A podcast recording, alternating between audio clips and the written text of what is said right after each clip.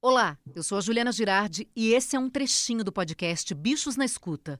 Você sabia que gatos têm de 16 a 18 horas de sono por dia? A nossa consultora veterinária Rita Erickson está aqui para explicar. Por que, que tem, existe essa necessidade de dormir tanto, Rita? Ah, eu não sei, mas dá uma inveja, né?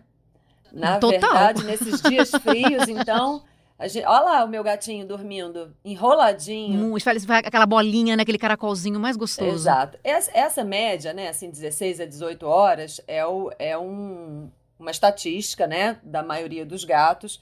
E a gente percebe que o sono deles é um sono de vigília, né? É um sono com um olho aberto, outro fechado, na maioria dessas 18 horas. Qualquer barulho, qualquer vento, Hum. esses bigodes e essas sobrancelhas que os gatos têm enormes, são chamados de vibriças, eles são táteis, eles têm uma percepção muito aguçada para poder exatamente para saber como se fossem antenas, né? O que está acontecendo aqui? Então, se passa uma- um, um vento muito forte do lado, o gato já, né? Pode ser alguém se aproximando, tremores, barulhos. Então, essas 16 a 18 horas são com várias interrupções, né? Mas é a natureza felina, né? Eles têm na ancestralidade felina, né? Um gato que precisa caçar seu alimento, ele faz mais ou menos 10 pequenas refeições por dia. E para cada, para cada Uhum. acerto são várias tentativas, né? Então a vida dele é desgastante. Então, assim, o que eu acho que é bem curioso é a forma com que os gatos se adaptaram a essa vida de casa, comida e roupa lavada, né? Porque eles não precisam mais fazer o esforço da caça, mas eles continuam Uhum. com alguns comportamentos ancestrais, né? De, de, de dormir, de se interessar muito por tudo que se mexe rápido. é, E aí cabe a nós tentar fazer com que a vida deles fique mais legal, né? Dentro das nossas casas, Uhum. menos entediada, porque por mais que seja. Nos parece bem, né? Você olha para um gato assim, Uhum. dormindo o dia inteiro, come, dorme, come, dorme, come, dorme. Ah, ele tá bem. Mas poderia ser Uhum. tão mais legal, né? Poderia ser tão mais divertido, tanto para ele quanto para gente. E isso eu acho que é uma questão de informação, né? De divulgar, fazer isso que a gente está fazendo aqui. As pessoas precisam saber. Ô, Rita, e se ele começa a dormir mais do que essa quantidade de horas, o que, que pode ser? Pode ser sinal de algum problema? Ele está doente?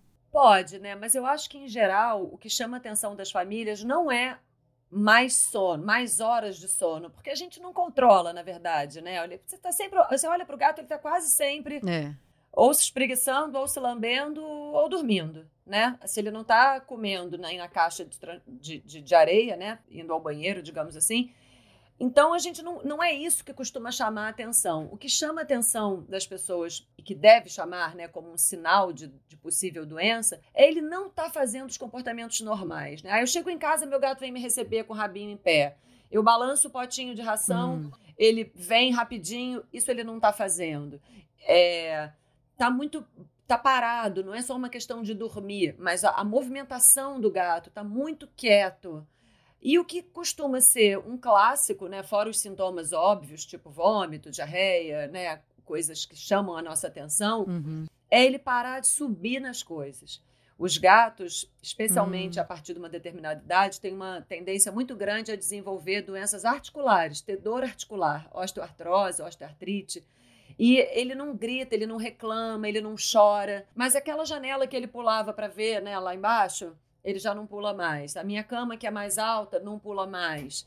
Isso é um sinal para chamar atenção e pouca gente percebe, porque coloca naquele lugar assim, ah, é porque ele tá mais velho, normal. Ah, é porque ele tá gordo, normal. E aí, muitas vezes, quando a gente vai investigar, esse gatinho tava era com dor. E aí a gente precisa tratar, porque é de cortar o coração imaginar que um, um indivíduo tem dor e a gente não tá percebendo, né? Então esse é um sinal, né? E no frio dorme mais? Ah, dormem. Ah, que nem a gente também, né? E os gatos são bem friorentos, né? É. Eles são mais friorentos do que os cães. Eles estão sempre procurando superfícies quentinhas, é, mantas, ficar embaixo de abajur se a lâmpada for daquela que esquenta, transformadores, aquela TV antiga que tinha um tubo, eles adoravam deitar em cima.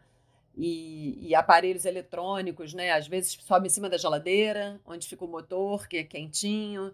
Eles adoram, tem até que ficar ligado com lareira, é, forno, porque tem gato que queima os bigodes e se aproxima de vela, né? E queima, fica tudo chamuscadinho assim nas pontas. Tá, então outro ponto de atenção.